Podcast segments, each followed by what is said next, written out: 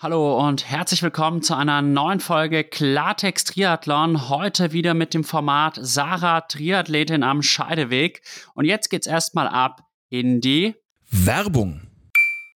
Der heutige Podcast wird präsentiert von der Omnibiotic Tree Series 2024.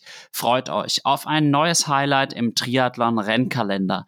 Nach dem großen Erfolg des Omnibiotic Apfelland Triathlons, der 2023 mit über 1300 Athletinnen und Athleten zu einem festen Termin im Rennkalender wurde, erweitert sich die Serie am 25. August 2024 um ein spannendes Rennen in Graz. Die zweitgrößte Stadt Österreichs wird erneut zur Bühne des Triathlons, wo Profis im PTO Silver Event mit Live-Übertragung und 25.000 Dollar Preisgeld gemeinsam mit allen Age-Groupern um die begehrten Finisher-Medaillen ringen erlebt. Das Schwimmen flussabwärts in der Mur, das Radfahren auf komplett gesperrter Strecke durch eine idyllische Landschaft und den Halbmarathon im Herzen von Graz.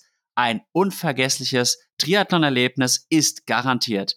Unter dem Leitspruch von Athleten für Athleten steht ihr, die Athletinnen und Athleten im Rampenlicht. Mit fairen Startgebühren, einem fantastischen Eventgelände, exklusiven Goodies für alle Teilnehmer und einer ausgelassenen After-Race-Party wird der Omnibiotik Graz Triathlon zum Jahreshighlight.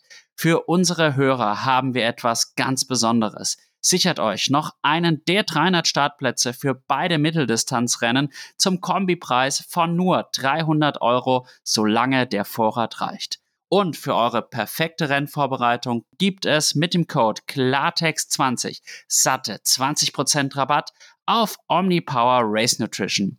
Besucht omni-power.com und lasst euch dieses Angebot nicht entgehen. Und jetzt ganz viel Spaß beim Zuhören. Ende der Werbung. Hallo und herzlich willkommen zu einer neuen Folge Klartext Triathlon. Heute wieder der Begleitungspodcast mit nun Profi-Triathletin Sarah Carolos. Schön, dass wir uns wieder treffen, wieder digital. Wie geht's dir, Sarah? Hi Alex. Ja, danke, mir geht's ganz gut. Beziehungsweise semi-gut, aber ja, sagen wir, mir geht's gut. Semi-gut, was ist passiert? Ja, ähm, ich kann im Moment nicht so richtig laufen. Das ist ein bisschen doof. Vor allem, wenn ich jetzt Profi sein will und dann direkt am Anfang eine Verletzung habe. Ja, ich habe ein bisschen Knieschmerzen und ähm, muss jetzt mal gucken, dass das wieder rauskommt. Wahrscheinlich sind sogar noch Nachwirkungen vom Ironman auf Hawaii.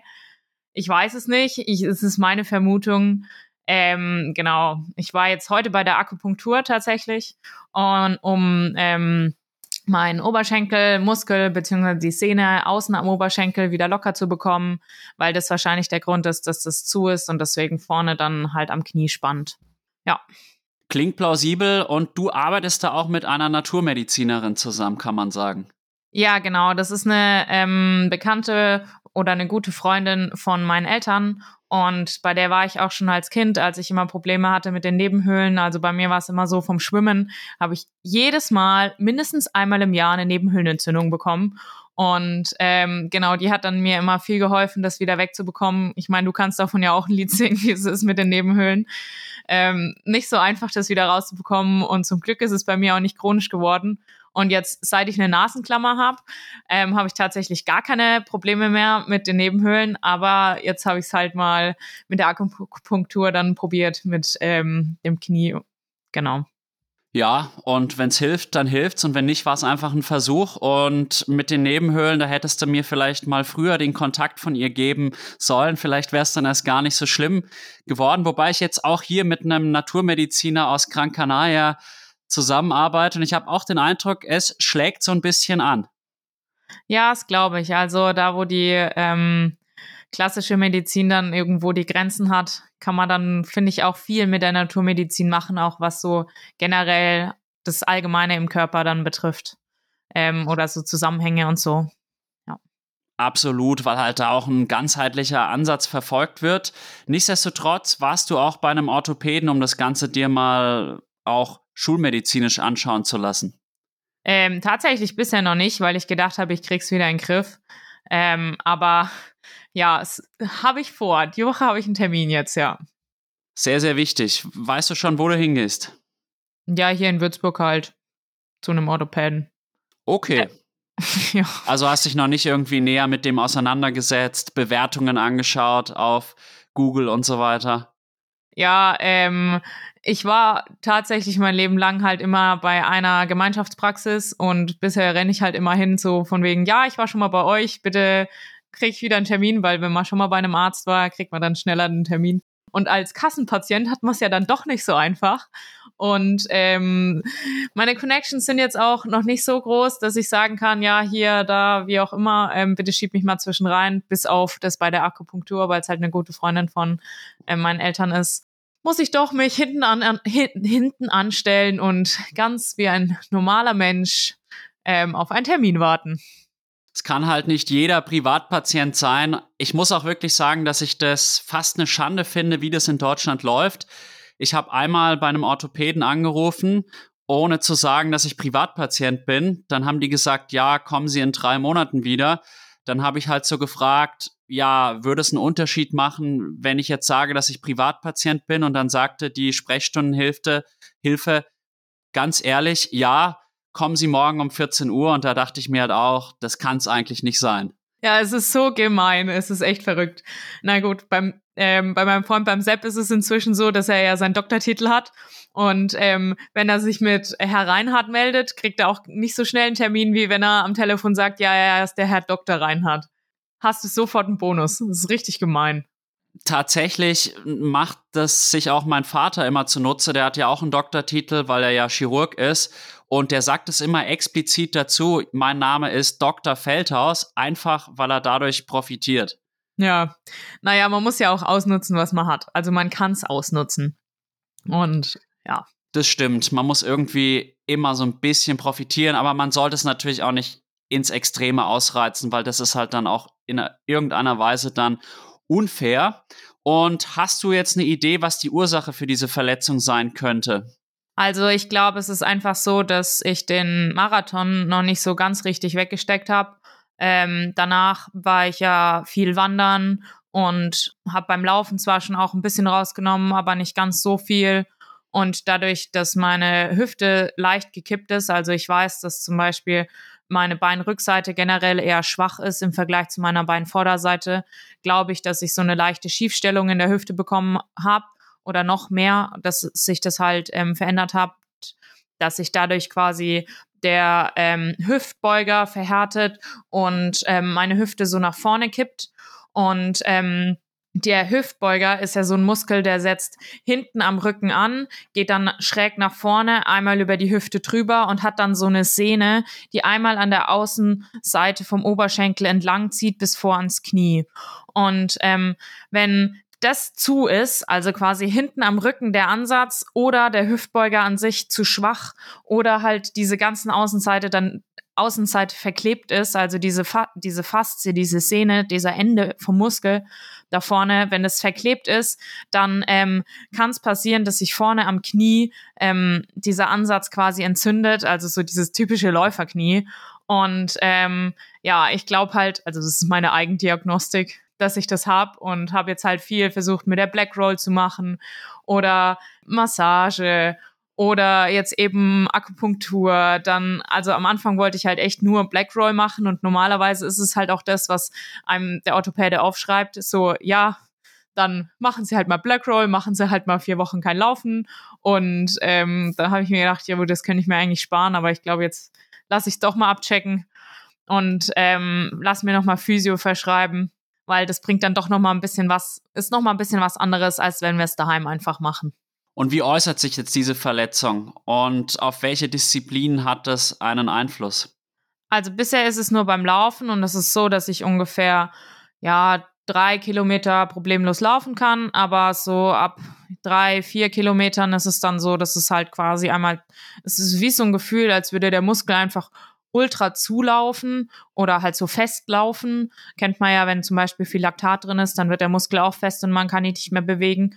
Und so fühlt sich das dann ungefähr an, nur ein bisschen schmerzhafter und es ist ähm, dann so am Knie relativ weit außen, vor allem beim, wenn ich den Unterschenkel nach vorne bewege. Und auch beim Bergablaufen ist es extrem. Also jetzt selbst wenn ich spazieren gehe, merke ich es manchmal, wenn es zu also so ab einer Stunde spazieren gehen und ich laufe dann am Ende den Berg nochmal runter, dann merke ich es auch oft, dass es halt dann irgendwie nicht mehr geht. Oder halt so Treppen runterlaufen. Aber ansonsten merke ich gar nichts. Ähm, ich habe jetzt auch, ich bin jetzt zwei Wochen lang eigentlich nicht gelaufen oder sogar fast schon eigentlich seit ähm, Anfang Dezember wenig auf jeden Fall. Genau, bin aber bisher nur nicht gelaufen, weil ich bei den anderen Sportarten gar nichts merke. Also ich kann sowohl ganz normal schwimmen als auch Radfahren, was ich ein bisschen komisch finde. Ähm, vielleicht habe ich es dadurch auch einfach ein bisschen verschleppt. Aber ja, normalerweise sagt man ja immer so von wegen, wenn es dir nicht wehtut, kann man eigentlich drüber trainieren. Und ja, das so gar nichts zu trainieren kann ich halt auch nicht. Deswegen habe ich mir gedacht, ich mache das jetzt mal so, aber ich möchte es jetzt doch nochmal abchecken lassen, was das dann genau ist. Das ist auch vernünftig und ich glaube, es wäre auch nicht sinnvoll, jetzt gar nichts zu machen, weil da hat sich ja auch so ein bisschen die Studienlage in den letzten Jahren geändert, dass komplette Schonung eigentlich gar nicht so gut ist für den Heilungsprozess, sondern dass man auch die entsprechenden Partien bewegen muss. Ja, das glaube ich nämlich auch. Und ähm, deswegen gucke ich halt, wie es mir gut tut. Wenn ich Schmerzen habe, höre ich sofort auf und ähm, ansonsten mache ich weiter. Aber das heißt, das Training hat sich jetzt auch in eine andere Richtung entwickelt als ursprünglich geplant, weil bei unserem letzten Gespräch hieß es ja so ein bisschen Fokus auch aufs Krafttraining, aufs Schwimmen und aufs Laufen und weniger Radfahren. Ja, ähm, das stimmt. Ähm, Laufen ist halt jetzt rausgefallen. Krafttraining machen wir im Moment immer noch viel. Finde ich auch ziemlich cool, macht auch echt immer noch viel Spaß. Ähm, aber da gucke ich halt auch, dass ich nichts merke im Knie. Wir trainieren vor allem meine zu schwache Beinrückseite, also ähm, den Gluteus und die, ha die Hamstrings, aber da auch eher extensiv. Also wir haben jetzt letztens eine ganz verrückte Übung gemacht und zwar sollte ich den Schlitten ziehen, wie beim High Rocks. Da zieht man ja auch, schiebt oder zieht Schlitten. Das heißt, wir haben im Fitnessstudio so einen Schlitten und ich sollte ihn jetzt aber nicht mit meinen Armen schieben oder ziehen, sondern ähm, ich sollte einfach rückwärts laufen und dabei übelst viel Gewicht schieben, weil es halt quasi nochmal so eine andere Bewegung ist. Und das ist, also da habe ich zum Beispiel auch gar keine Schmerzen und das sollte ähm, dem Muskel, der bei mir jetzt nicht verletzt ist, sondern halt quasi der Gegenspieler ähm, dazu, den ich stärken sollte, das dafür war diese Übung gedacht oder ist gedacht. Ja, finde ich super, dass ihr da in der Richtung was macht, weil das ist halt ein Fakt. Viele Triathleten haben halt eine Mords-Oberschenkel-Vorderseite beispielsweise und dann halt eine ganz schwache Beinrückseite. Und deswegen habe ich jetzt auch in meinem eigenen Krafttraining die Kniebeuge komplett rausgenommen und ich mache jetzt halt auch zum Beispiel Kreuzheben, Beinbeuger, dann mache ich noch Hip Thrusts und Ausfallkniebeuge, um halt auch die hintere Kette zu stärken, weil halt die vordere Kette im Vergleich wahrscheinlich schon viel zu stark ist. Und ich glaube halt auch, dass man dann im Triathlon sowohl beim Radfahren als auch beim Laufen länger durchhält, wenn halt Vorder- und Rückseite einfach in einem besseren Gleichgewicht sind. Ja, das auf jeden Fall. Und man beugt halt diesen typischen Verletzungen, die ich jetzt ja wahrscheinlich auch habe, wie Läuferknie oder so, beugt man halt dann einfach vor. Und ähm, ja, da glaube ich, sind die Übungen auch ganz gut. Ja, du kannst es auch mal probieren, wenn du willst. Einfach irgendwas ziehen, was schwer ist und dabei aber rückwärts laufen. Währenddessen fühlt sich die Übung echt leicht an, aber du wirst am nächsten Tag merken, oh ja, ich habe dann doch was gemacht. Ja, ich erinnere mich an das Training mit der Vera. Anfang November war das, glaube ich. Und da musste ich das auch machen. Ich habe es so richtig gespürt, wie das so richtig in die Beinrückseite vom Oberschenkel reingezogen hat. Und den nächsten Tag habe ich es auch deutlich gespürt. Ja, genau. Aber macht trotzdem irgendwie voll Spaß, finde ich, dann da so an seinen Schwächen zu arbeiten. Ähm, das macht man ja. Und man weiß, weiß ja auch, wofür es dann gut ist. Also man macht ja nicht nix. Absolut. Und Nizza ist Calling, kann man sagen. Du hast dich für eine WM im Jahr 2024 qualifiziert. Ja, stimmt. Nizza WM, aber äh, nicht im Triathlon, hä? Ja. nee, ähm, ja, wir haben ja das High Rocks gemacht im Dezember und ähm, die Claudia und ich haben im Double ähm, das Ganze einfach gerockt. Wir haben gewonnen und haben uns damit für die WM qualifiziert. Und ich habe mir gedacht, ja, ein bisschen Spaß muss sein, auch wenn es mitten in der Saison ist und es eigentlich mit Triathlon nichts am Hut hat. Aber ähm, ich fand die Belastung während dem High Rocks jetzt nicht so extrem, ähm, dass ich das nicht einfach mal einbauen wollen würde, könnte, wie auch immer. Ähm, und mir macht es so viel Spaß, dass ich mir gedacht habe, okay, let's go, lass machen. Würde ich auch sagen, ist die richtige Entscheidung gewesen. Du weißt ja auch nicht, zu wie vielen WMs du überhaupt noch fahren darfst. Insofern kann ich es komplett nachvollziehen. Und das Witzige ist ja, dass das zeitlich ziemlich eng mit dem Ironman in Nizza zusammenhängt, wo ich ja bekanntermaßen auch am Start sein werde und wo es auch ein Profirennen gibt.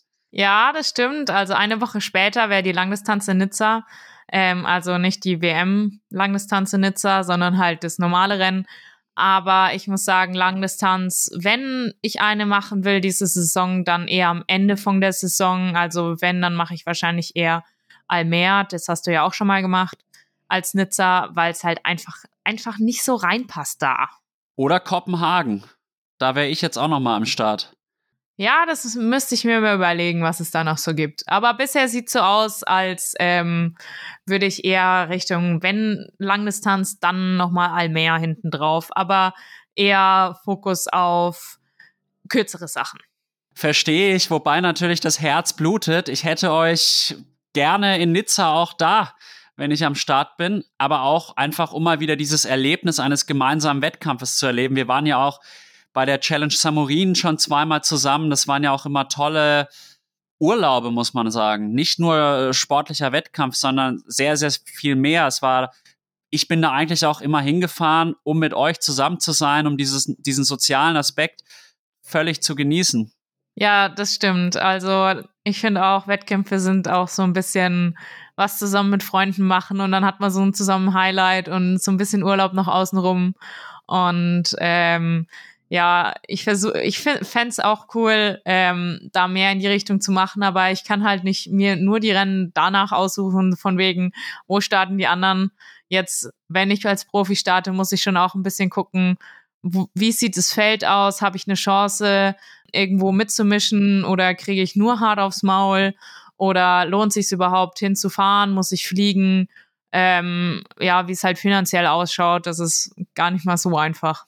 Das glaube ich und mir gefällt diese neue Einstellung. Du wirst immer mehr von der Age-Cooperin zu einer Profiathletin. Ja, das ist ja auch das Ziel, ha? Das stimmt auch wiederum. Hast du jetzt schon irgendwelche Rennen im Kopf? Neben Almer?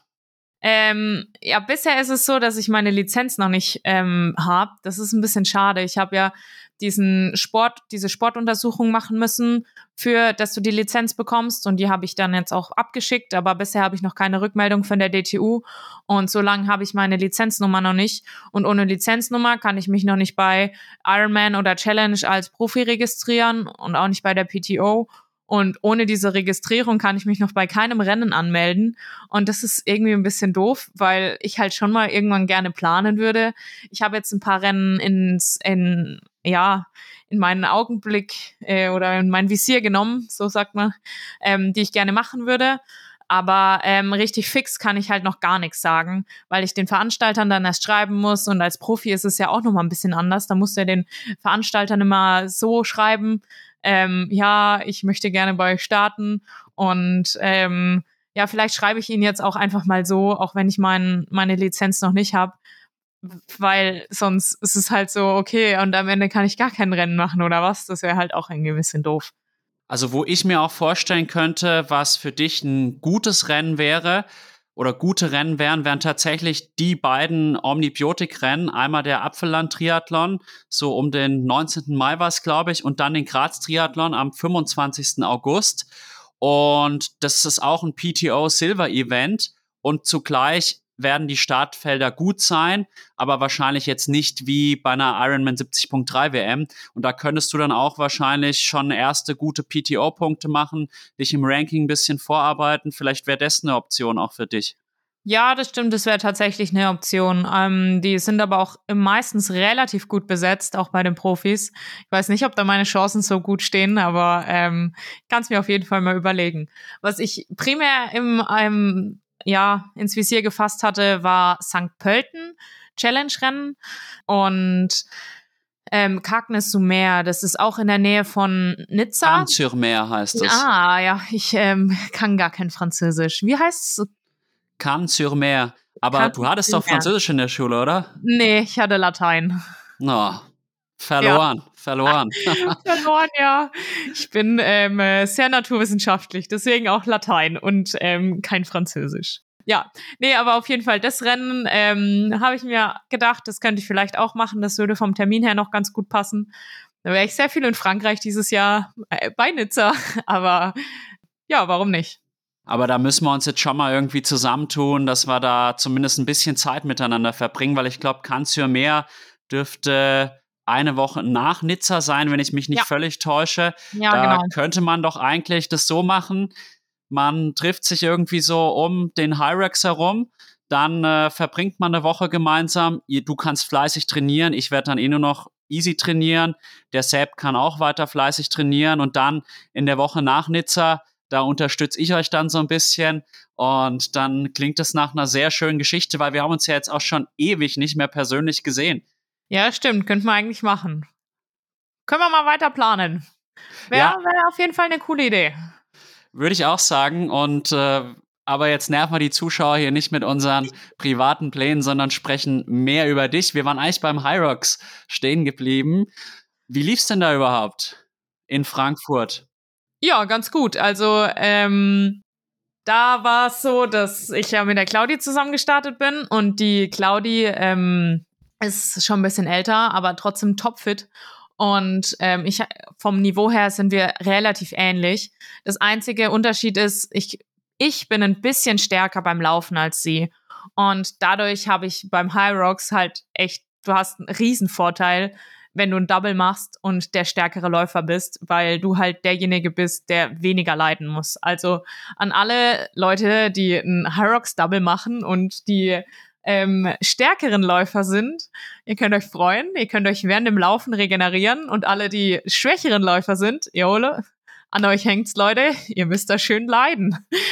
Nee, man macht's ja gerne, um zu leiden. Und ich habe dann auch immer geguckt, dass ich ähm, bei den Übungen ein bisschen mehr mache, mich ein bisschen mehr abschießt, dass die Claudi dann beim Laufen nicht ganz so hart gehen muss. Und ähm, sie hat aber gesagt am Anfang, yo, Sarah, sie möchte das Ding gewinnen, sie möchte zeigen, was, sie, was wir können. Und ja, dann haben wir das so durchgezogen und haben einmal von vorne bis hinten durchgepowert. Wir haben uns echt richtig gut abgewechselt, haben gar nicht mal so viel davor besprechen müssen, wie wir es machen, sondern ich finde, es hat von vornherein einfach echt top harmoniert. Und ähm, ja, hat Spaß gemacht, war mega hart. Zwischendrin habe ich schon gedacht, boah, ey, ich bin jetzt richtig durch. Aber wie gesagt, beim Laufen, bei mir ging's. Ich konnte dann beim Laufen wieder so einigermaßen regenerieren und dann konnte ich auch die nächsten Übungen machen. Wieder ähm, ganz gut. Und beim, am Ende war es ganz lustig bei den Ballballs. Ich hatte irgendwie im Kopf, wir müssen 100 machen. Aber bei den Frauen ist es so, dass sie weniger machen müssen als die Männer. Also wir müssen keine 100 Ballballs machen, sondern nur 75. Und dann hat der ähm, Judge stand nebendran und hat so gezählt, ja, drei, zwei, eins. Und ich habe gedacht, ja, hä? Hä? Meint er, wir müssen jetzt schon wieder wechseln? Oder hä? Ich war übelst verwirrt und wollte dann nochmal weitermachen. Und die Claudi, nein, nein, nein, komm, wir sind fertig und tschüss. Und dann ab, ab ging's ins Ziel. Also am Ende musste dann nochmal kurz ins Ziel rennen. So, hä? Da war ich kurz verwirrt. So, von wegen, schon vorbei. Ich habe jetzt gedacht, jetzt müssen wir noch mal mega leiden, aber nee, war dann rum. Und ähm, ich bin sehr zufrieden mit dem, wie wir es durchgezogen haben. War auf jeden Fall ein echt cooles Event. Ich habe nichts anderes von euch beiden erwartet und die Claudia, das darf man an der Stelle auch mal sagen, die ist 42 Jahre alt, hat vier Kinder und schaut aus wie eine Olympiaathletin auf einem 200 Meter Sprint und hat auch ein brutales Mindset und irgendwie hat es mich nicht verwundert, dass ihr da so erfolgreich abgeschnitten habt. Ja, ähm, ich fand, das war eigentlich ganz cool und ich weiß auch nicht, ich habe nicht unbedingt erwartet, dass wir so gut sind, aber ähm, deswegen freut es dann ja umso mehr. Ich habe schon erwartet, dass wir recht gut sind, weil so Laufen und Krafttraining liegt ähm, Triathleten, also mir zumindest mit Krafttraining mache ich ja eh relativ viel, der mir schon ganz gut. Und ähm, die meisten, die viel ins Krafttraining gehen, tun halt nicht so viel laufen. Dadurch haben die halt beim Rocks einen mega Nachteil, weil halt doch sehr viel, ein sehr großer Anteil, fast die Hälfte, ich glaube sogar eigentlich ungefähr die Hälfte ist ja nur Laufen. Genau, deswegen hatten wir da schon echt einen Vorteil. Und ähm, ja, war cool. Und ihr seid ja auch mit einem ganzen Team da angereist. Ja, die anderen waren, also wir haben das als ähm, Geburtstagsevent für die Vera gemacht. Vera hatte letzten Sommer ähm, schon diese, diesen High Rocks Trip und dann haben wir eher zum Geburtstag geschenkt, okay, wir machen einen, wir schenken dir einen Startplatz für einen High Rocks in Frankfurt und fahren dann alle zusammen hin. Und ähm, ja, so haben wir es dann auch gemacht. Und ich bin, habe ein Double zusammen mit der Claudi gemacht. Der Sepp wollte unbedingt alleine, Markus wollte auch alleine. Ellie und Julian haben zusammen gemacht. Theresa wollte eigentlich mit Lea machen. Lea ist dann aber leider krank gewesen, deswegen war dann Annalena dabei. Und Tom wollte auch alleine machen, der war aber dann auch leider krank.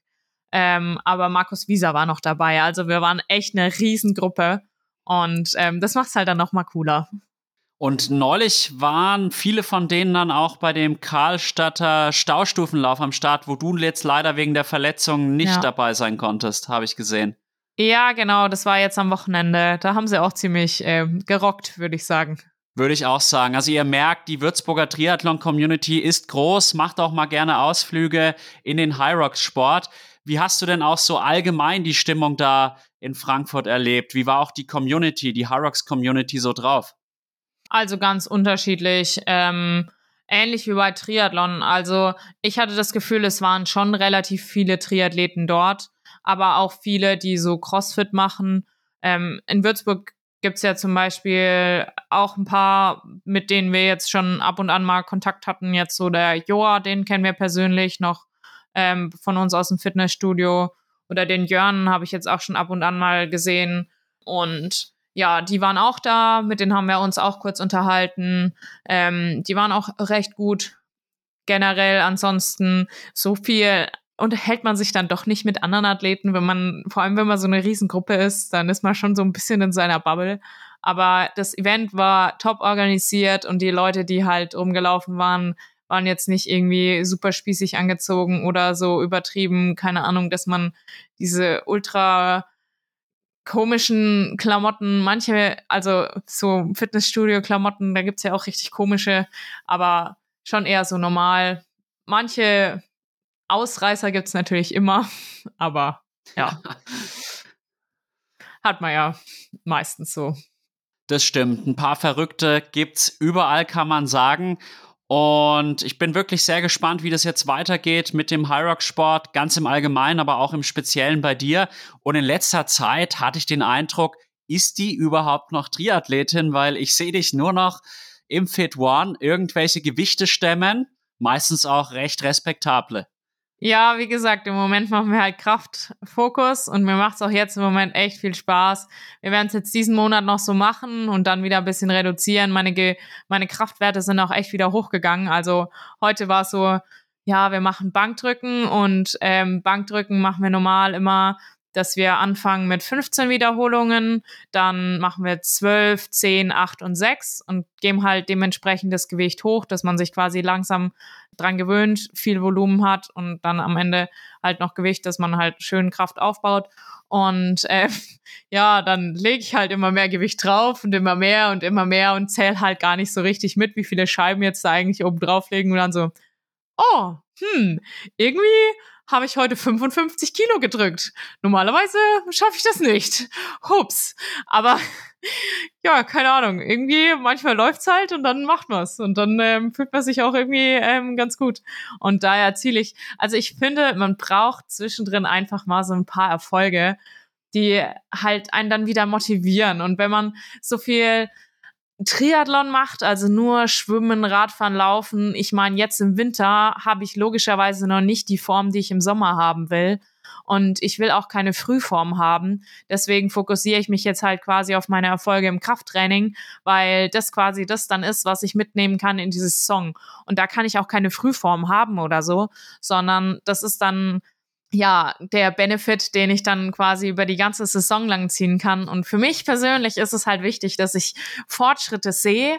Und wenn ich jetzt halt beim Radfahren wieder anfange und weiß, okay, letztes Jahr um die Zeit war ich vielleicht genauso gut, aber letzten Sommer kann, konnte ich viel mehr drücken als jetzt und es fühlt sich so äh, an, dann, und der Weg ist noch lang und ich weiß es, aber das ist für mich nicht so motivierend wie im Moment halt das Krafttraining, wo halt jetzt gerade so diese ja, Ziele und Erfolge da sind. Und dann ähm, freue ich mich halt umso mehr, dann da Erfolge zu haben. Und beim, beim Radfahren weiß ich schon auch, das kommt dann wieder und dafür geht's beim Kraft dann da wieder weg. Aber deswegen wechsle ich das so ab und dann macht's mir halt auch einfach weiterhin Spaß, den Sport so zu machen. Absolut. Und gerade im Winter macht es total Sinn, auch im Kraft- und Athletikbereich einiges an Zeit zu investieren. Und Athleten wie jetzt eine Laura Philipp beweisen das ja auch. Auch Anna Haug arbeitet ja mit äh, dem Tobi vom Therapieloft Fichtelgebirge zusammen. Und da hebt die auch mal Gewichte und davon profitiert sie. Und so wird es auch bei dir sein. Du hast jetzt einfach nochmal einen Kraftgewinn erzielen können. Und wenn du das dann transferieren kannst, auch über eine lange Zeit dann, Radfahren ist im Endeffekt auch eine simple Disziplin. Je mehr Kraft du über einen langen Zeitraum aufrechterhalten kannst, umso schneller bist du letztlich unterwegs. Ja, richtig, genau. Und deswegen ähm, glaube ich, ist es auf jeden Fall nicht verkehrt. Und im Moment merke ich sogar beim Schwimmen, dass das Krafttraining voll anschlägt. Also wir machen beim Krafttraining vor allem viel, dass ich mich auch nicht verletze. Also vor allem auch beim Schulter, äh, weil Schwimmer kriegen ja oft was an der Schulter, wenn sie zu viel schwimmen. Dass wir viel auch die Rückseite der Schulter trainieren, um quasi dieses vom Schwimmen kommende, ja, dass du viel vordere Schulter trainierst. Das kommt vom Schwimmen. Deswegen tun wir viel die hintere Schulter noch mit trainieren, dass es das quasi wieder ausgleicht. Und ähm, aber halt auch die, die Muskeln trainieren, die wir beim Schwimmen brauchen, jetzt so vor allem den, den Latt. Und das merke ich auch extrem. Also ähm, im Wasser läuft's ziemlich gut. Meine Wasserlage ist auch echt, habe ich das Gefühl, hat sich verbessert. Wir machen nämlich auch immer die Sally Challenge mit Planks zum Aufwärmen. Also immer beim Krafttraining, wenn es losgeht, erstmal Sally Challenge, danach ist der Bauch richtig durch. Aber es bringt was, Wasserlage ist besser und im Wasser, ich habe auch das Gefühl, ich habe einfach mehr Druck. Das bringt dir bei allen drei Disziplinen etwas, keine Frage. Ja, und mit der Sally Challenge macht's auch echt Spaß, muss ich sagen. Also da hast du jedes Mal wieder den Anreiz von wegen, okay, und heute zieh's durch und heute schaffe ich's. Und jedes Mal ist es hinten raus wieder gleich hart, aber ja, bisher schaffe ich's eigentlich ganz gut. Top. Und wie sieht es jetzt beim Radfahren im Moment aus? Ich habe gesehen, du hast auch mal wieder ein kleines Rennen gemacht. Ja, genau. Ich versuche jetzt wieder auf ähm, MyWoosh. Das ist ja, es gibt ja so viele Online-Radplattformen inzwischen, aber das ist eine ähm, arabische. Und da fahre ich jetzt sonntags immer Rennen mit. Ähm, genau. Und ansonsten fahre ich unter der Woche relativ viel, aber eher locker. Also ich versuche mich halt auf dieses Rennen als intensive Einheit zu fokussieren und ansonsten sehr viel, sehr lockeres Volumen ähm, da reinzubekommen. Ich war jetzt letztens auch wieder Mountainbiken draußen. Das macht mir auch mega Spaß. Ich mache zwar kleine Fortschritte und bin noch nicht so ganz der Pro da drin und ähm, äh, traue mich auch noch nicht so alles, aber, aber es wird und es wird auch immer besser und es macht aber auch mega Spaß. Das glaube ich, aber letztlich musst du bei den Wettkämpfen im Triathlon eine Straße schnell runterfahren und nicht einen Trail. Insofern, wenn du im Trail Fortschritte machst und dich da sicher bewegst, dann ist es auf der Straße eine leichte Übung. Ja, richtig, genau. Und ich glaube, wenn ich im Trail die Kurven gut fahren kann, fällt mir es dann halt auch auf der Straße viel einfacher, ähm, so die, die Technik einfach einzuschätzen oder das Fahrrad einzuschätzen und auch was du machen musst, wenn du mal wegrutscht oder so. Ich meine, wenn du mit dem Rennrad wegrutscht, dann hast du meistens so eine Geschwindigkeit drauf, dass es halt dann echt gefährlich ist, wenn es dich hinlegt. Aber beim Mountainbike ist es so, wenn du halt so 10 kmh da rumpimmelst und dann rutscht dir mal das Hinterrad weg, dann ist es so, oh, hups, ich bin runtergefallen, oh, es tut überhaupt nicht weh oder halt klickst schnell aus und stellst den Fuß auf den Boden. Ich meine, wenn du halt echt so langsam bist oder es ist einfach matschig und du landest im Matsch, ist halt auch nicht so wild. Ich versuche zwar beim Mountainbiken schon so defensiv zu fahren, dass ich nicht unbedingt hinfall, aber man lernt trotzdem einfach, man kriegt ein viel besseres Gespür für sein Fahrrad, für die verschiedenen Bedingungen auf dem Mountainbike, finde ich, als jetzt beim Rennradfahren. Absolut. Nichtsdestotrotz, ich bin ja jetzt hier auf Gran Canaria. Du kennst die Bedingungen hier. Du warst vor zwei Jahren auch hier im Trainingslager. Im Endeffekt kann man hier nur bergauf fahren und dann bergab und es ist sehr, sehr kurvig. Und bei mir ist es auch immer extrem tagesformabhängig. Also an manchen Tagen, wenn ich mich traue, fahre ich da gut runter und am nächsten Tag fahre ich da wieder runter wie ja, der absolute Anfänger. Und dann denke ich mir, wow, es ist einfach nur peinlich, was du da machst, weil da einfach auch so ein bisschen die, die Sicherheit dann fehlt oder dieses Vertrauen. Und die besten Abfahrer, auch bei der Tour de France, stammen meistens aus dem Mountainbike-Bereich. Zum Beispiel der Tom Pitcock, der ja berühmt dafür ist, wirklich waghalsig die Abfahrten zu nehmen, dessen ehemaliger Mountainbiker. Ja, glaube ich auf jeden Fall, dass das ähm, Benefits gibt, wenn das, wenn du früher Mountainbike gefahren bist und dann auf die Straße gehst. Aber ich finde, es ist auch, weil du meinst, es ist tagesformabhängig, es ist voll eine Konzentrationssache. Also wenn du dein Kopf noch fit ist, dann kann man halt auch cool die Abfahrten runterfahren und ist beim Mountainbiken auch viel einfacher. Aber wenn man halt einfach schon platt ist vom Berg hochfahren oder sich nicht genug verpflegt hat oder halt generell platt ist wegen Trainingslager, sonst was, gibt ja echt viele Faktoren, die da mit reinspielen, dann ähm, oder halt einfach nicht mehr so schnell denken kann, dann fühlt man sich auch einfach nicht mehr so sicher und kann die Abfahrten dann halt nicht mehr richtig gut fahren. Aber ja, so ist es, denke ich, bei jedem. Ja, bei mir ist es immer so, man hat ja immer so ein, sag ich mal, eine Komfortzone und dann versucht man da manchmal so ein bisschen diese Komfortzone auch in den Abfahrten zu verschieben. Und das gibt dann auch mehr Selbstvertrauen, wenn es gut klappt. Aber bei mir ist es dann so, sobald dann die erste Kurve irgendwie brenzlig wurde oder ein schlechtes Gefühl hatte, dann setzt irgendwie im Kopf einen Schalter um und dann fahre ich danach wie ausgewechselt und sehr, sehr vorsichtig. Und das Schlimme dabei ist eigentlich, häufig passiert ja genau dann was, wenn man sehr, sehr vorsichtig ist, weil man dann beispielsweise in der Kurve dann nochmal nachbremst, was gar nicht notwendig gewesen wäre. Aber irgendwie, man weiß es besser, aber macht es dann trotzdem falsch. Also das ist bei mir zum Beispiel echt häufig so, wenn so sehr langgezogene Kurven sind, wo man so den Ausgang nicht sieht, dann äh, tendiere ich dazu, immer noch mal so zwischendurch zu bremsen. Und das ist dann eigentlich eher schlecht, aber irgendwie schaffe ich es selten, diesen Reflex auszuschalten.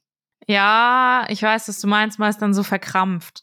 Ähm, da hilft's mir tatsächlich manchmal. Das hat ähm, der eine Mountainbike-Kollege, also was heißt Mountainbike-Kollege, der ähm, Freund von Theresa, der Sven, der ist sehr guter Mountainbiker und ähm, die anderen waren mit dem mal Mountainbiken und Sepp und ich waren leider nicht dabei, aber er hat denen relativ viele Tipps gegeben. Und was mir weiter erzählt wurde, ist, ähm, wenn, wenn man fährt, eine Kurve und man fährt die Kurve relativ schnell. Man soll nicht in quasi nach vorne gucken, ganz normal, sondern du sollst immer Richtung Ende der Kurve gucken. Also quasi immer zum Kurvenausgang schon und dann automatisch fahren. Und wenn man das paar Mal gemacht hat, es ist wirklich einfacher, also ich habe es jetzt bisher nur beim Mountainbike ausprobiert, weil ich seitdem nicht mehr draußen gefahren bin auf dem Rennrad. Aber auf dem Mountainbike ist es wirklich so, dass es dann einfacher ist, diese Kurve zu fahren.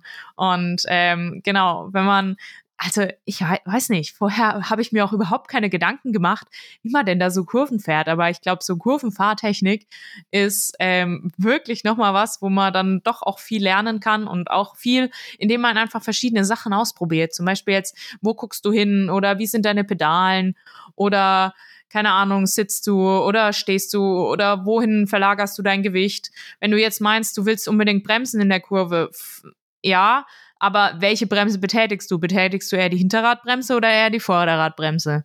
Das ist auch noch sowas, wo man variieren kann und gucken kann, wie fühle ich mich besser oder ähm, ja, wie funktioniert es oder nicht. Das ist richtig und ich glaube, dass da sehr, sehr viele Triathleten und Triathleten durchaus noch Schwächen haben.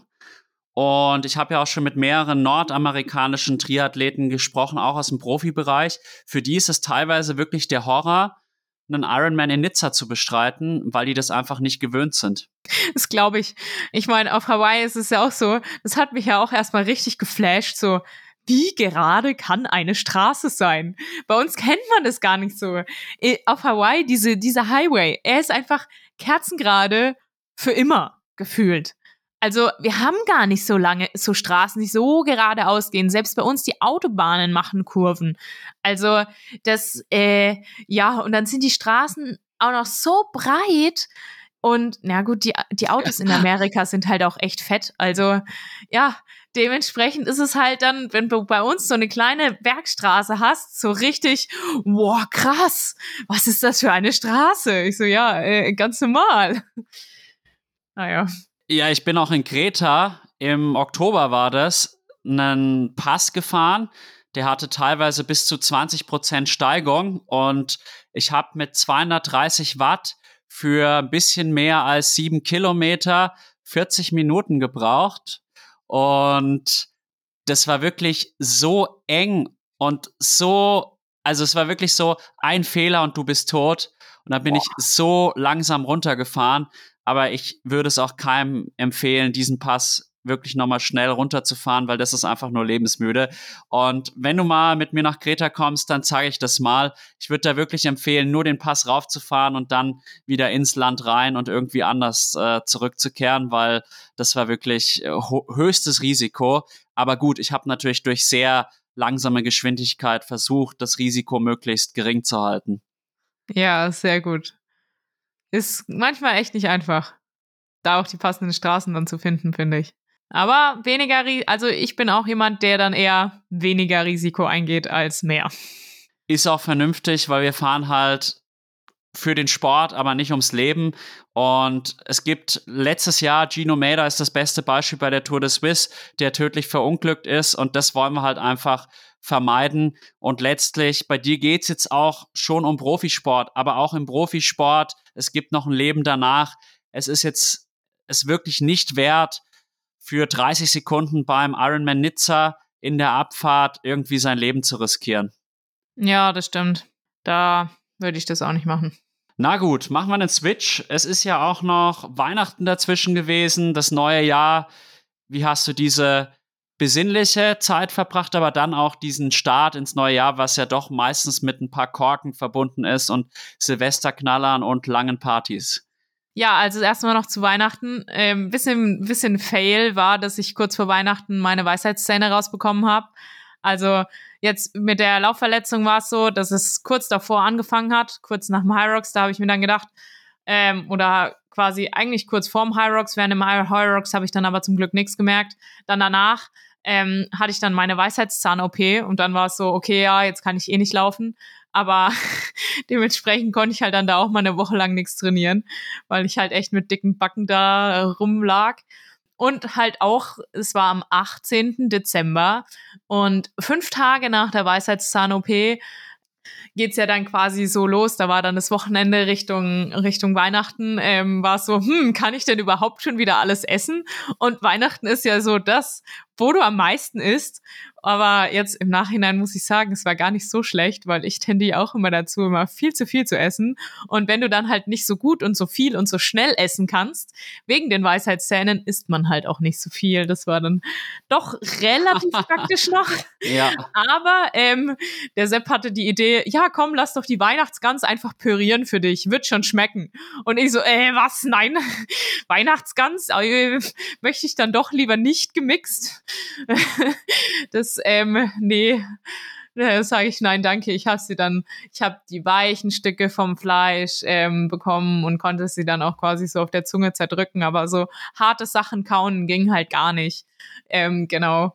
Meine Oma wusste das auch. Die hat dann auch extra, extra noch eine, eine weiche Portion quasi für mich gemacht. Das war voll lieb ja, aber ansonsten habe ich Weihnachten eigentlich mit der Family verbracht. Das war richtig schön. Wir machen es immer so, dass ich an Heiligabend bei meinen Eltern bin und bei, bei den Weihnachtsfeiertagen sind wir dann an einem Weihnachtsfeiertag bei meiner Family und an dem anderen Weihnachtsfeiertag bei Sepp seiner Family. An Heiligabend ist er bei seiner Family, also da sind wir getrennt. Aber danach die Feiertage halt einmal hier, einmal da. Genau, das war eigentlich ganz cool. Und nach, den We nach Weihnachten habe ich dann auch ähm, wieder trainieren angefangen. Und Silvester haben wir gefeiert. In Aschaffenburg waren wir. Ähm, da, ja, genau, einfach mit ein paar Freunden. Natürlich auch ein ähm, bisschen ähm, länger als gedacht, aber ähm, ganz so äh, eskalativ war es jetzt nicht. Es war halt eine schöne Party. Wir haben ein paar ähm, Trinkspiele auch gespielt. Also ähm, einmal im Jahr oder paar Mal im Jahr in der Off-Season kann man sich Alkohol dann schon gönnen. Finde ich, macht dann auch echt Spaß. genau. Aber ähm, ja, viel mehr war es jetzt eigentlich nicht. War ein schönes Silvester. Genau. Ich wollte schon fragen, trinkst du etwa Alkohol? Ja, ab und an finde ich, muss es dann schon mal sein oder darf es schon mal sein, weil ich möchte ja auch noch leben und nicht nur, ja, keine Ahnung, ich möchte halt mein Leben leben, so wie es mir gefällt. Und für mich gehört es halt auch ab und zu dazu, ähm, mal einen Schluck Alkohol zu trinken oder dann halt auch mal ein bisschen mehr. Äh. Aber ähm, jetzt so über die Saison versuche, also reduziere ich es und im Winter finde ich, ist es mal okay. Man merkt halt echt extrem, wenn man getrunken hat, kann man den Tag vorher eigentlich vergessen. Da brauchst du nichts trainieren. Das ja, hat keinen Sinn, aber wenn man es weiß, dann ist es auch wieder okay. Das stimmt. Und ich habe jetzt auch gelesen, selbst ein Jan Frodeno hat dann auch mal gefeiert und ein bisschen Alkohol getrunken, aber er war immer hochdiszipliniert und eisern, wenn es halt gezählt hat. Ja, genau so muss man es machen. Und wir haben dann sogar am 1.1. auch unsere 101 mal 100 gemacht beim Schwimmen. Wieso 101 mal 100? Also irgendwas ja, stimmt 100, mit dir nicht. Ja, 100 mal 100, das ist ja so der Standard, was jeder macht. Und deswegen habe ich mir gedacht, der Jan Herzog hat es bei uns so eingeführt letztes Jahr, wir machen einfach 101 mal 100. Und dann haben ich mir gedacht, gut, dann machen wir es dieses Jahr halt auch wieder so. 101 mal 100. Ja, und 10 Kilometer zum Jahresstart kann man mal machen, habe ich auch schon mal gemacht. Ich weiß gar nicht, wann es war. Ich glaube 2016 mit dem Philipp Orff, alter Schwimmkollege von mir. War wirklich hart. Wir sind damals, glaube ich, 1,40 abgegangen. Welchen Abgang oh. habt ihr gemacht? Das ist, habe ich. Nee, wir haben 1,45 gemacht. Ähm, ich bin mit ähm, der Charlotte geschwommen bei uns aus dem Verein. Und das hat eigentlich ganz gut funktioniert, aber wir haben es sogar so gemacht, wir sind jeden Zehnten sind wir in Lagen geschwommen, da haben wir dann zwei Minuten Abgang gemacht und ansonsten immer eine 1,45 Abgang und äh, halt in Kraul. Ja, das ist schon auch sportlich. Und damals war ich im Schwimmen halt nochmal wesentlich fitter. Damals ging es mit den 1,40 Abgang doch sehr, sehr gut. Aber ich habe dann auch gemerkt, so den ersten, die ersten, keine Ahnung, 20, 30 ist man dann halt um 1,20 geschwommen. Und dann sind wir doch so ab dem 80. auf 1,30 abgefallen und die letzten waren dann schon eher so 1,33, 1,34. Ja, bei mir war es auch so ab dem 80. dann hinten raus, ähm, wurde es dann echt zäh und lang, aber ich habe es geschafft. Am Ende hatte ich, also am Anfang war es bei mir auch so, dass ich relativ schnell geschwommen bin, so 20 Sekunden Pause oder mehr, voll gut. Und am Ende war es echt knapp, dass ich ähm, dann den Abgang noch geschafft habe, weil ich dann halt einfach so durch war. Aber ich wollte es unbedingt durchziehen und dann, ähm, ja, hat man halt mal weniger Pause. Ist ja dann auch mal okay ja, letztlich geht es darum, 100 mal 100 geschwommen zu sein und im schlimmsten Fall muss man halt einfach durchschwimmen. Ja, richtig. Nee, so schlimm war es bei mir zum Glück nicht. Aber ja, ich denke, nächstes Jahr kann man schon auch mal wieder machen. Zehn Kilometer. Wenn man, wenn man so viel trainiert, dann sind die drei Stunden, die ich dann gebraucht hätte im Wasser, ob du es jetzt Fahrrad fährst oder schwimmst, so einen großen Unterschied macht es dann tatsächlich doch nicht. Das Einzige, was, was ich halt merke am Ende, was ja, was bei mir dann fehlt, ist die Körperspannung im Wasser und ähm, die Kraft. Aber ja, wenn man locker genug losschwimmt, das nächste Mal weiß ich es, noch lockerer losschwimmen, dann funktioniert es genauso wie beim Radfahren. Ich meine, da darf man ja auch nicht einfach zu schnell losballern. Und ich glaube tatsächlich, dass die meisten Leute, wenn sie schwimmen gehen, eh entweder viel zu hart schwimmen oder so, also nicht viel zu hart, sondern so semi-hart schwimmen. Und äh, eigentlich müsstest du es genauso machen wie beim Radfahren oder beim Laufen. Entweder du trainierst ultra locker oder du ballerst halt richtig. Aber viele schwimmen so ihren Trott und ähm, ja, das, das bringt, bringt dir aber nicht so wirklich viel. Deswegen das nächste Mal, wenn ich 100 mal 100 schwimme, weiß ich, okay, es muss ultra locker sein. Dann schwimme ich sie ja auch das nächste Mal noch lockerer. Dafür kann ich im Moment meine Intervalle auch echt ordentlich ballern.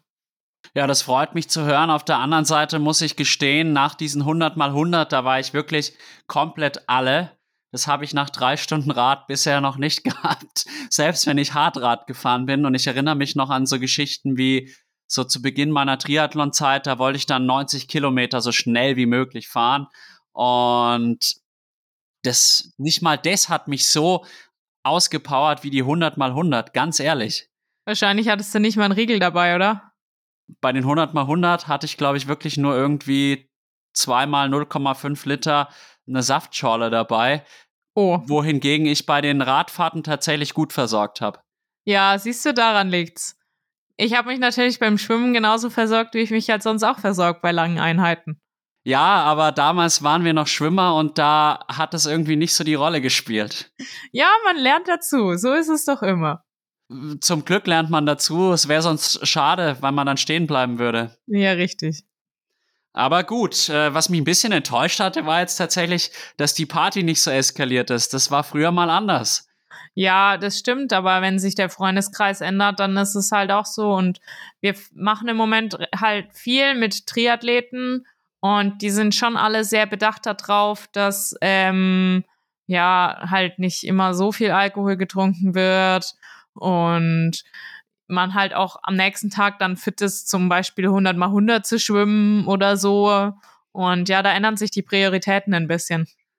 Das stimmt allerdings. Ich frage mich aber manchmal wirklich, ob wir Triathleten zu professionell sind und zu vernünftig.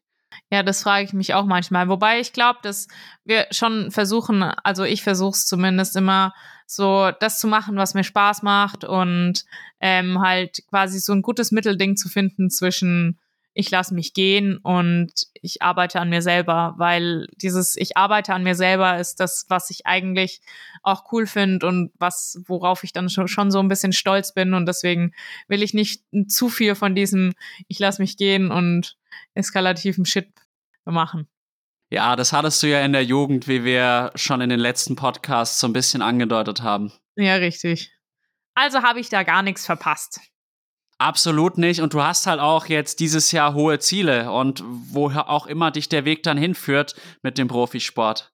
Ja, genau. Und dafür muss man halt dann einfach auf den anderen Seiten auch ein bisschen was, was abschneiden. Aber ich versuche so viel immer unterzubekommen, wie geht und trotzdem viel auch mit Freunden zu machen und soziale Kontakte zu halten. Ich finde, das ist schon relativ wichtig, auch wenn es nicht immer einfach ist, ähm, viel da noch zu machen, weil wenn man dann halt, keine Ahnung, ähm, den ganzen Tag irgendwie am Rumackern ist mit irgendwelchen Trainingseinheiten und dann noch hier irgendwelche Leute treffen will oder nicht oder ja, äh, der Tag hat halt nur 24 Stunden. Manchmal wünsche ich mir, er wäre ein bisschen länger.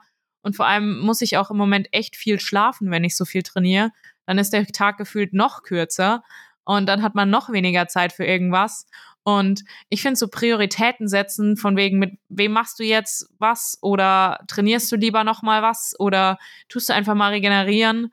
Das ist nicht immer ganz einfach, aber ich versuche da einen guten Weg zu finden und ich glaube, jeder muss da so seine eigene Prioritätenliste setzen und genau.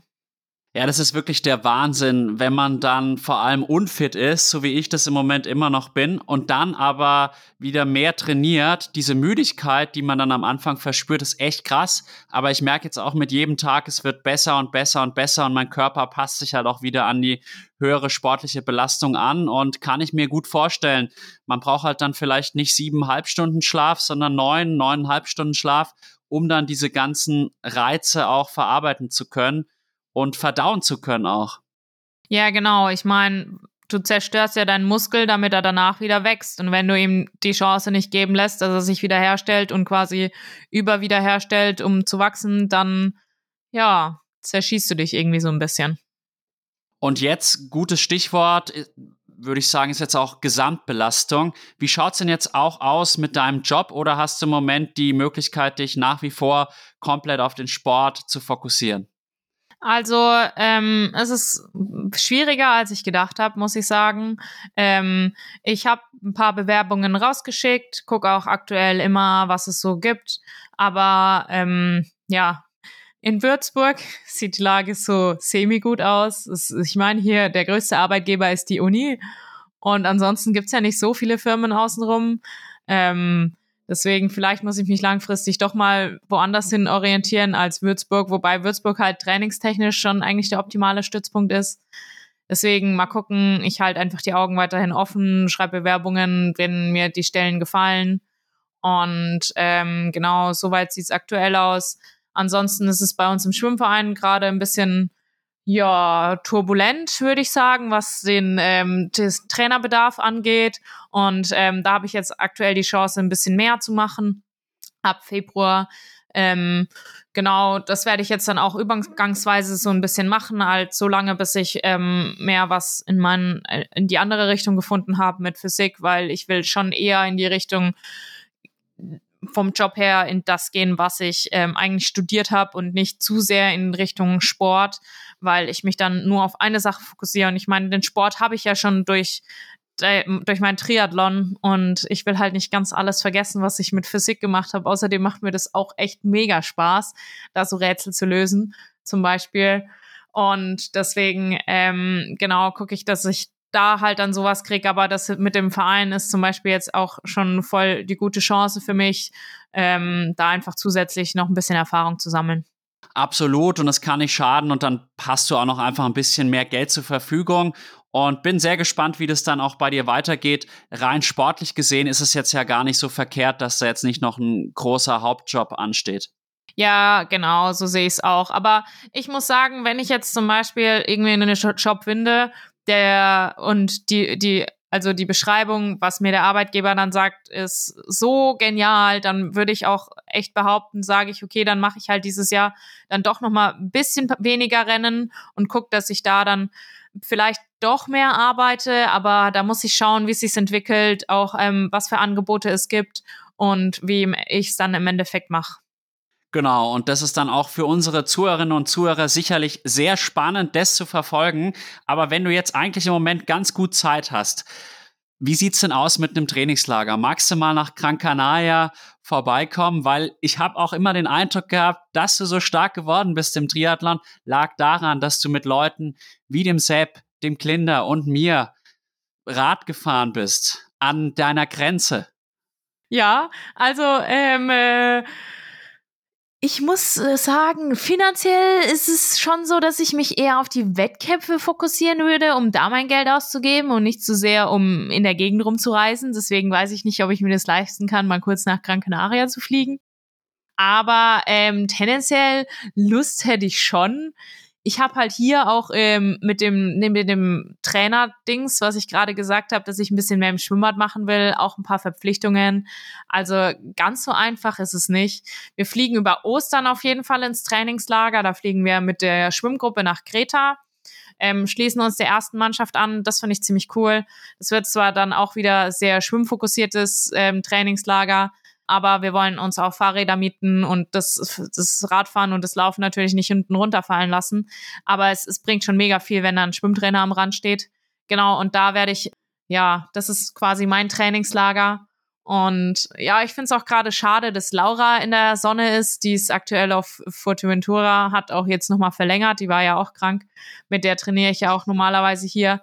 Und hier schneit's gerade, dementsprechend ist es so, mh, hm, wettertechnisch wäre schon ganz cool, mal woanders hinzugehen, aber ich muss halt echt schauen, wie es finanziell aussieht und mit keinem Job in Aussicht, außer dem Trainerjob, sehe ich jetzt meine Möglichkeiten eher limitiert, nochmal irgendwo in die Sonne zu fliegen.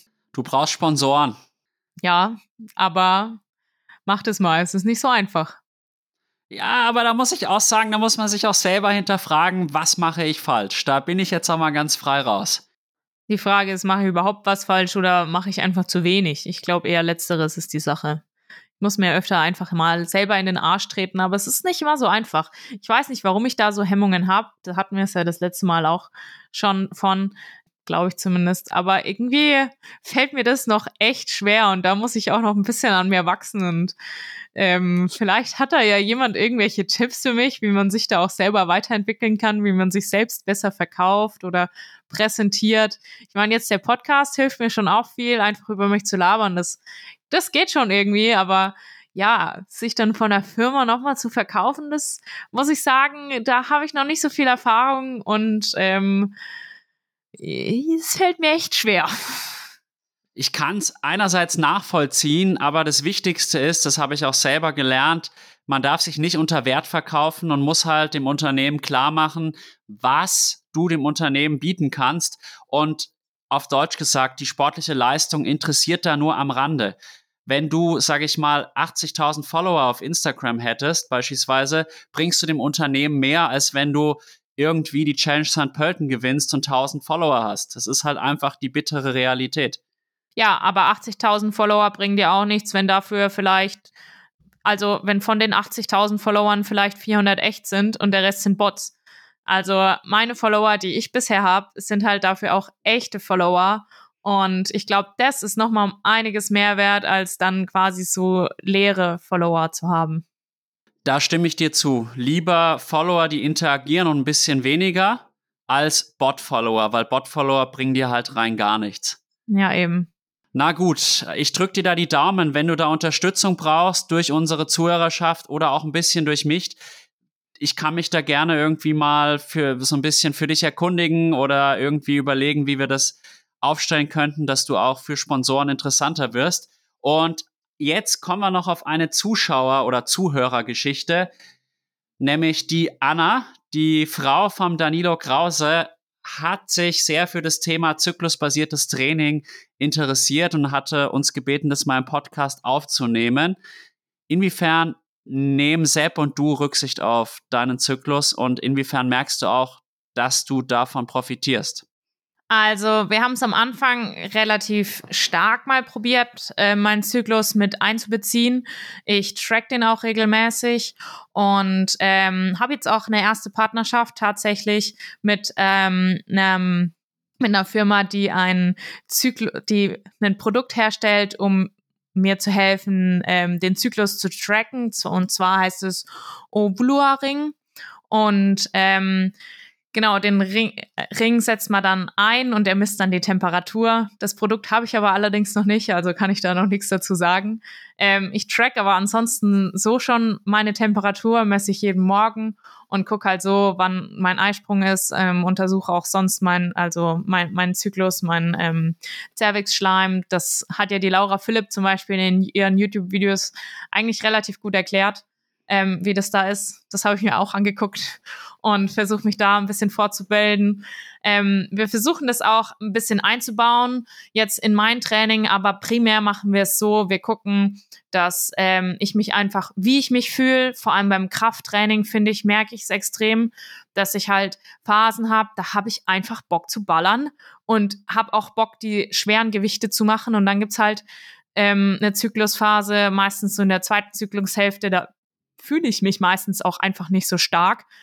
Und dann lege ich halt nicht ganz so viele Gewichte auf und da ähm, ist es aber dann auch nicht ganz so wichtig, dass ich halt immer die gleichen Gewichte mache, sondern ich soll es halt wirklich einfach nach Gefühl machen und das finde ich gut.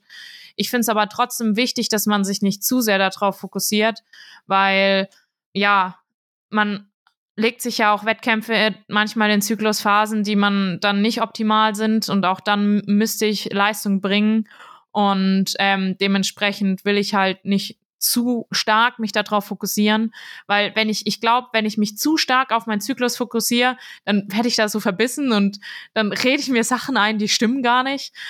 Was ich aber tatsächlich merke, ist halt diese eine Woche, bevor ich meine Tage bekomme, ähm, mit der in der sogenannten PMS-Phase, da bin ich quasi eine andere Person, da bin ich echt komisch und ähm, habe gar keinen Bock meistens auf irgendwas, kann mich über alles und jedes beschweren. Und in dieser Phase möchte ich auch meistens nicht so viel, also da, da habe ich einfach auch keine, da habe ich mental nicht die Power, ähm, so krass über die Schwelle zu gehen und so intensive Einheiten zu ballern. Und deswegen legen wir in die Woche dann meistens ähm, die Regenerationswoche einfach ein. Und ähm, mit dem Tag, wo meine Periode kommt, ist dann auch wieder schlagartig alles vorbei. Ich bin wieder ganz die alte Sarah. Es ist echt verrückt. Und ähm, genau, mit dem Tag können wir dann auch wieder anfangen, mehr zu trainieren.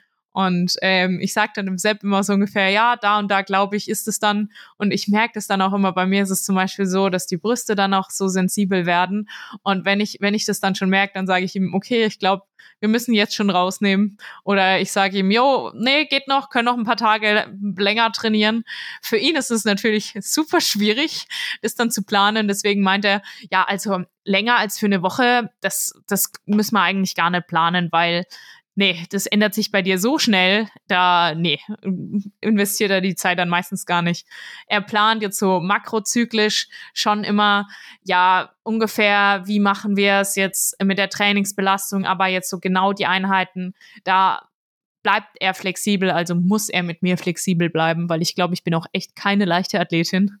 Ähm, genau, um das halt dann nochmal genau so anzupassen. Und da muss ich sagen, bin ich echt froh, dass mein Trainer quasi oder halt, ähm, ja doch, dass mein Trainer hier ist, bei mir daheim und mein Freund ist und ich halt quasi ihm jeden Morgen sagen kann, okay, heute fühle ich mich gut, okay, nee, heute fühle ich mich scheiße, können wir das so und so und so anpassen.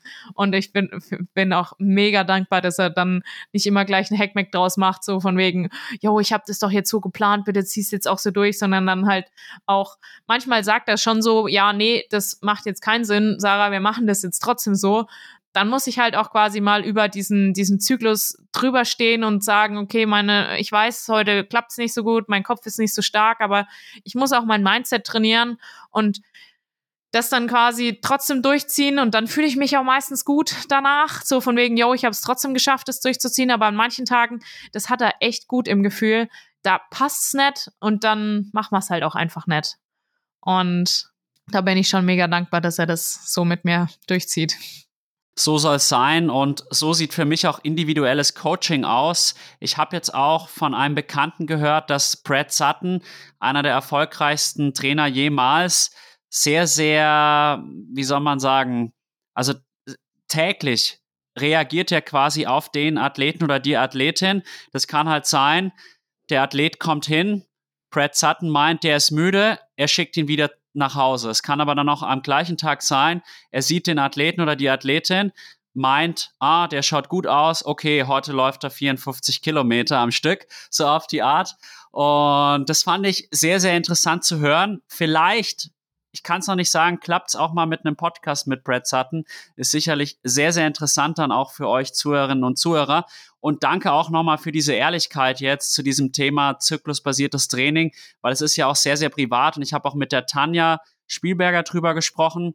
Und ich hatte jetzt so den Eindruck, dass es sehr, sehr ähnlich ist, weil die eigentlich ab dem zweiten Tag ihrer Periode so richtig voller Kraft und Tatendrang ist.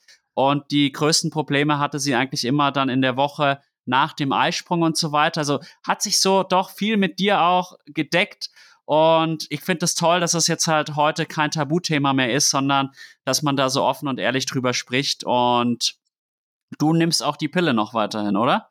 Nee, ich habe die Pille tatsächlich vor einem Jahr abgesetzt und ähm, mache halt jetzt viel über dieses Zyklus-Tracking. Ähm, verhüten tun wir ähm, aktuell mit Kondomen bin aber in meinem Zyklus-Tracking schon sehr zufrieden und glaube, dass das ein, echt gut ähm, eine gute Sache ist und finde, dass viel mehr Frauen dieses Thema auch an sich selbst einfach mal diagnostizieren sollten. Einfach um zu wissen, habe ich überhaupt einen Eisprung oder habe ich gar keinen Eisprung oder ähm, ja genau, wie verändere ich mich auch? Ich meine, diese, diese, diese Stimmungsschwankungen zum Beispiel haben echt viele, dass sie zum Beispiel in der Woche vor der Periode einfach ja komisch sind und mit der Periode, viele haben ja auch Periodenschmerzen, das habe ich zum Beispiel nicht, dann wieder halt normal sind und ähm, ja, das ist ja aber auch so ein Hormonding. Das ist gar nicht mal so einfach. Das stimmt allerdings und wir werden bei Gelegenheit dann nochmal drauf zu sprechen kommen. Und wir waren jetzt schon so ein bisschen in der Richtung Sex und du hast ja dem Kollegen Rico Bogen so ein bisschen eine schwierige Frage mitgegeben für den Podcast. Und jetzt dachte ich mir, jetzt revanchieren wir uns mal und fragen dich diese Frage. Sex vor dem Wettkampf sinnvoll oder nicht? Ich habe den Podcast mit dem Rico natürlich schon gehört und weiß, dass er geantwortet hat. Und ich muss sagen, er hat eigentlich ganz gut geantwortet. Und ähm, meine Antwort ist ähnlich. Mein Freund ist meistens dabei und wenn er dabei ist, dann läuft es auch eigentlich eher gut. Okay, das war wieder diplomatisch und da denken Rico und du sehr, sehr ähnlich. Das heißt, ihr müsstet jetzt eigentlich nur noch bei den Weltmeistertiteln gleichziehen. ja, das wäre natürlich mein Traum, aber ich glaube, äh, das steht noch erstmal in diesem Jahr zumindest noch nicht in näherer Aussicht. Würde ich auch so sagen, aber man sollte niemals nie sagen und du hast auf jeden Fall noch viel Potenzial. Und ich würde sagen, dann sind wir für heute fertig. War wieder sehr unterhaltsam und hat mir total viel Spaß gemacht. Und wenn du nichts mehr hast, ciao Nö. Sarah, mach's gut und hau rein. Ja, war cool. Bis zum nächsten Mal. Tschüssi.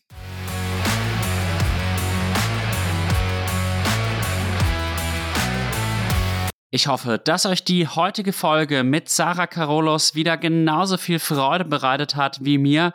Ich liebe das Format Sarah Triathletin am Scheideweg, weil es einfach sehr, sehr locker ist und man mit jeder Folge irgendwie noch ein bisschen mehr über Sarah erfahren kann. Und jetzt geht's nochmal ab in eine kleine Werbung.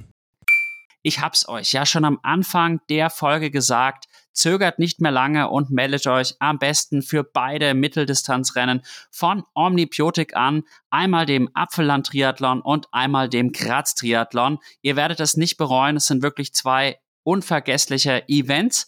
Und damit ihr perfekt vorbereitet seid, deckt euch mit den Produkten von Omni Power ein. Sie sind wirklich hochverträglich und damit könnt ihr definitiv nichts falsch machen. Und in dem Sinne wünsche ich euch weiterhin viel Spaß beim Zuhören und bis ganz bald, euer Alex. Ende der Werbung.